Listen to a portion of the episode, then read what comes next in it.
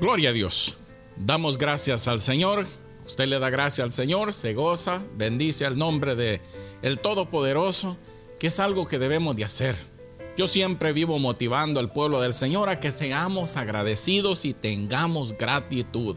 Muchas veces la gente se queja de cosas, pero todas esas cosas han sido motivadas y han sido causa de nuestras malas decisiones.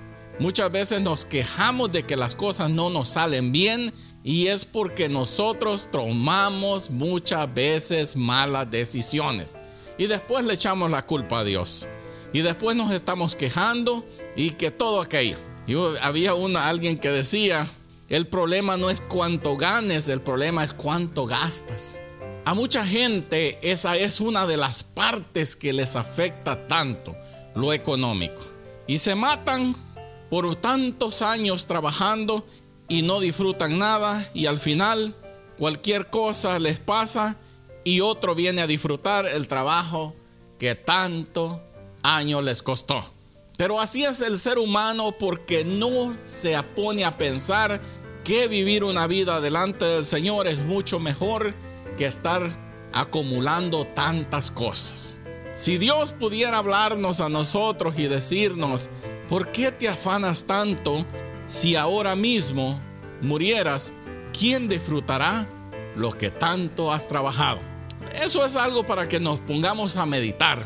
En esta tarde queremos dar seguimiento al tema que hemos venido hablando en estos días y es en el pueblo de Dios hay falta de Dios y esto sería la tercera parte. Estamos tomando nuestro tiempo para hablar sobre este tema porque es un tema muy extenso. Pudiéramos pasarnos toda la vida, digamos, hablando sobre este tema. En el pueblo de Dios hay falta de Dios. Y mucha gente se ha preguntado y dice, ¿de a qué se refiere eh, cuando dicen eso? Es que nosotros por lo regular nunca meditamos en las cosas, nomás hacemos lo que se nos dice, nomás hacemos el trabajo que según nosotros estamos supuestos a hacer, pero la mayoría de las veces no tomamos a Dios en cuenta. Decimos que estamos trabajando para Dios y decimos, oh, es que yo soy un siervo del Señor, pero ese Señor está tan lejos de tu vida que ni siquiera te has puesto a pensar en eso. Alábele si puede. Y a mucha gente ya van a empezar a decir, ay, otra vez ese hermano regañando. Pero esto te puede salvar la vida. Todos quieren ir al cielo, pero nadie quiere cambiar su vida de acuerdo a los principios bíblicos para la salvación. Hay una pregunta que se ha hecho y quiero contestarla de esta manera. La pregunta es, si una persona ha sido una persona delincuente, una persona que ha causado tanto daño, ha matado, robado y ha hecho muchas cosas mal. Y viene al Evangelio, se convierte, el Señor perdona sus pecados porque así dice la Biblia. Ok, ahora la pregunta es, ¿deben los, las leyes terrenales también perdonarlo porque Dios ya lo perdonó? Y la respuesta es no. Mire, ha habido tanto debate sobre esto y mucha gente aún dentro de las iglesias aborrecen aún hasta las leyes porque están castigando a la gente que ellos aman basado en que dicen que Dios ya los perdonó y por qué las leyes los tienen que castigar. ¿Acaso no lo estás leyendo? Si pecar el hombre contra el hombre, los jueces lo juzgarán. Mucha gente yo no entiendo por qué las cosas son así que ellos quieren demandar algo solo porque ellos dicen, señores, Dios tiene que traer castigo al pecado de una persona que pecó contra otra persona. Si una persona agrede a una persona físicamente y le causa la muerte, esa persona debe, esa persona tiene que ser juzgada por el hombre por el delito que cometió. Y si es digno de prisión, un juez lo determinará. El agente puede pecar contra Dios y sigue su camino, como si nada aconteciera. Pero eso no quiere decir que no van a pagar por su pecado. Por eso existe el infierno y existe el cielo. Y mucha gente ya no habla del infierno. Porque son partes que la gente dice, ahí no, ese predicador no me gusta, dice, porque habla del infierno. Ay, pero allá donde yo voy, dice, ahí hablan de puro amor y que viva yo como viva. De todas maneras, Dios me va a salvar porque soy niño bonito y Él me ama. Ese no es el evangelio de la Biblia. Esa es solo una porción de la Biblia que te dice que si te arrepientes y cambias tu vida, te conviertes en hijo de Dios. Alábele si puede. Pero hay tanta falsedad en este tiempo y mintiéndole a la gente porque son gente que para eso el enemigo los levantó. Por ejemplo, mire, nosotros decimos que hemos cambiado nuestra manera de pensar. Ya contesté la pregunta, ahora seguimos adelante.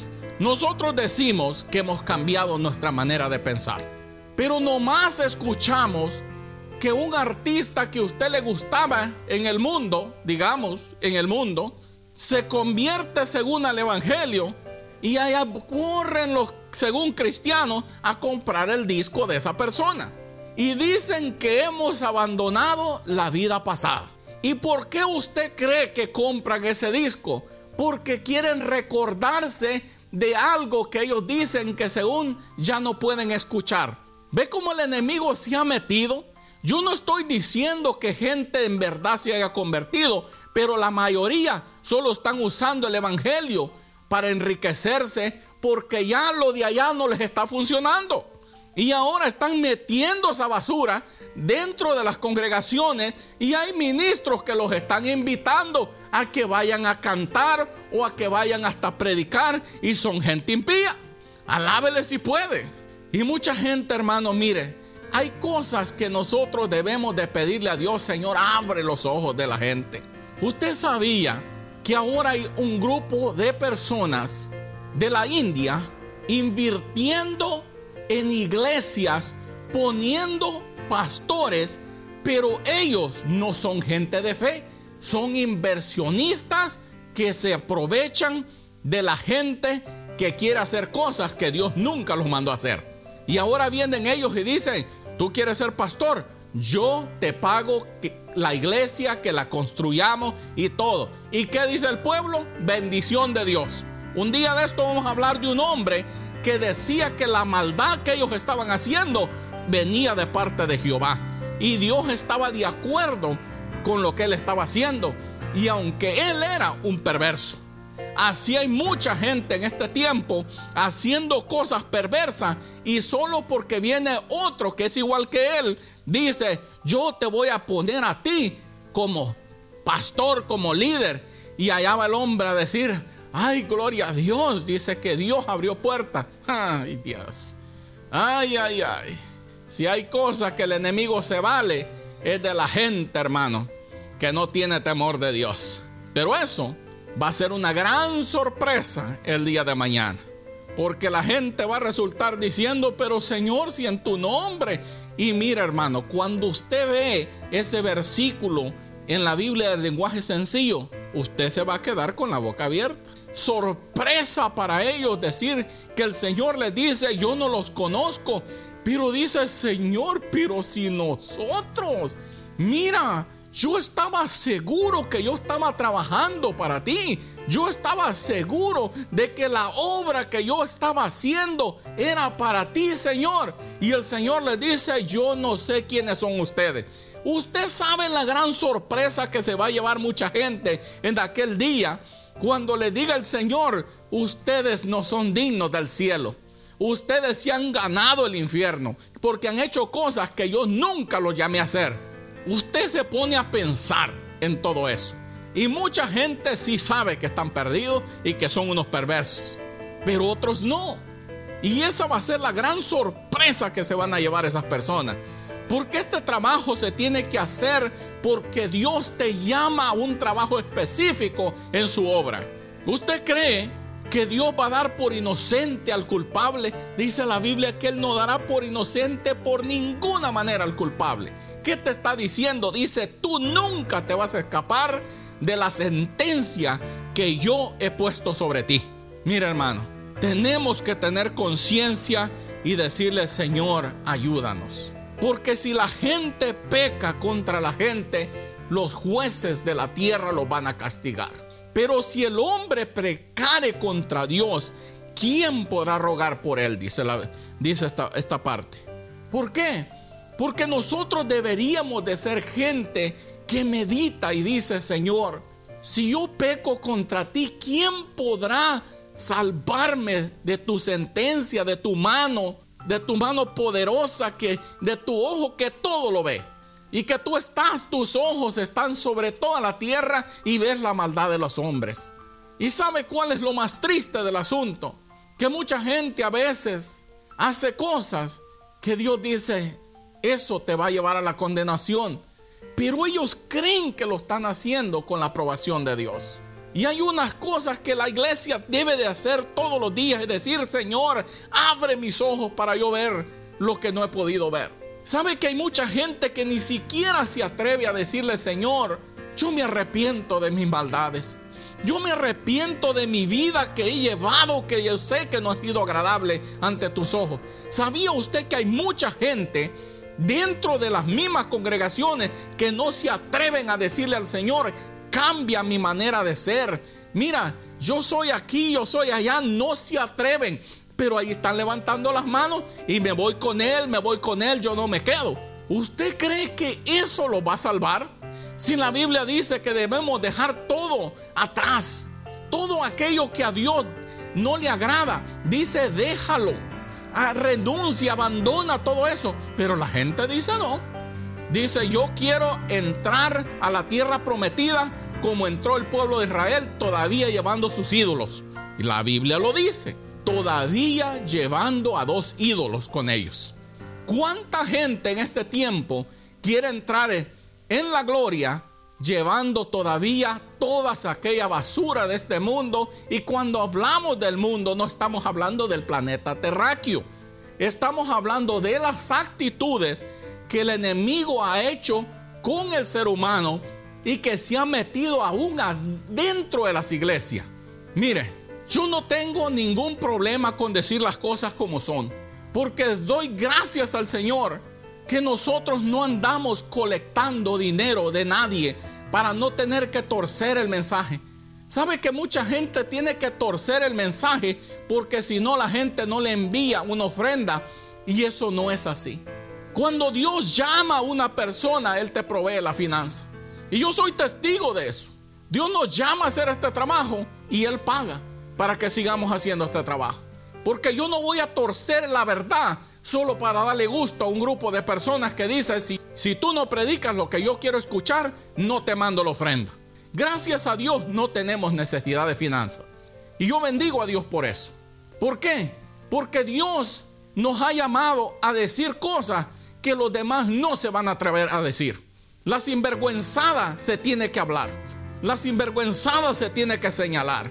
Y mucha gente va a ser enjuiciada por Dios. ¿Por qué?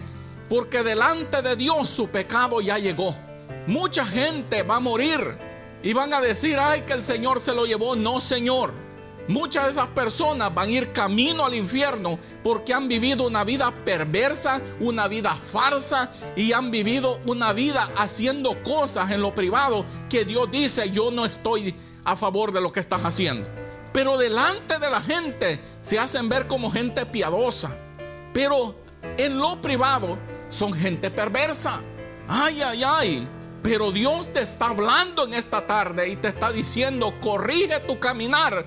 Y si no lo haces, dice el castigo ya está puesto. Dice la hacha ya está puesta al pie del árbol para ser cortada.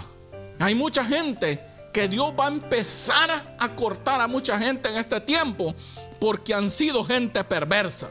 Y Dios quiere darte la oportunidad a que te arrepientas. Por eso el tema que estamos llevando es, en el pueblo de Dios hay falta de Dios. Porque necesitamos gente que no tenga problema en decir las cosas como son. Yo no estoy queriendo ofender a nadie, ni estoy enojado con nadie, sino que Dios es el que habla a través de su palabra y que dice que si el hombre peca contra el hombre, los hombres lo juzgarán. Pero si el hombre pecare contra Dios o contra Jehová, ¿quién rogará por él? Esa persona tiene que tomar una decisión y decir, Señor, ya no más.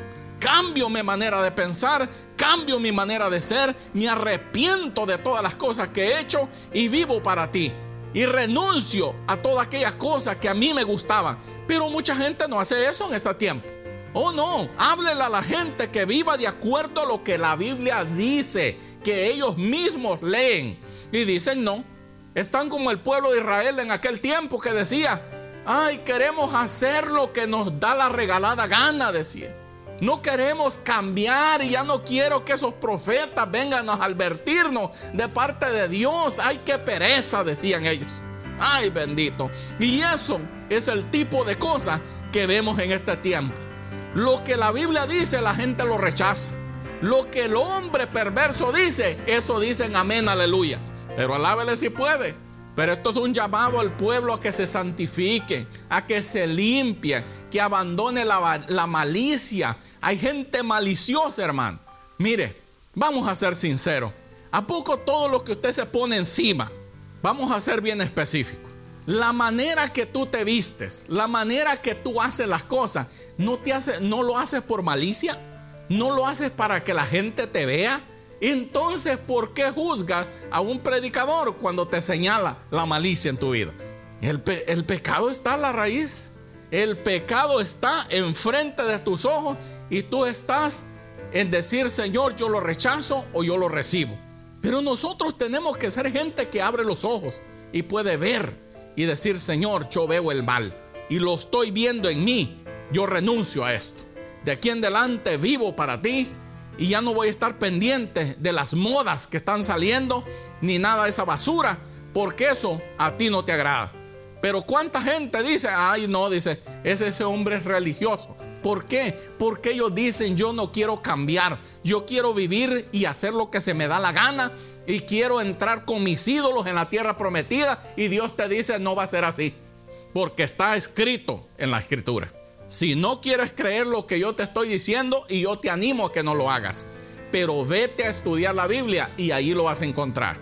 Y hay cosas que Dios nunca va a cambiar, y es lo que su palabra dice. Así es que alábele si puede, y yo con esto lo dejo. Así es que el Señor bendiga a todas aquellas familias que dicen, yo quiero servir a Dios, yo quiero amar a Dios y yo quiero que Dios sea el dueño de mi vida. Yo bendigo a ti y a tu familia ahora y siempre, en el nombre del Señor, bendiciones.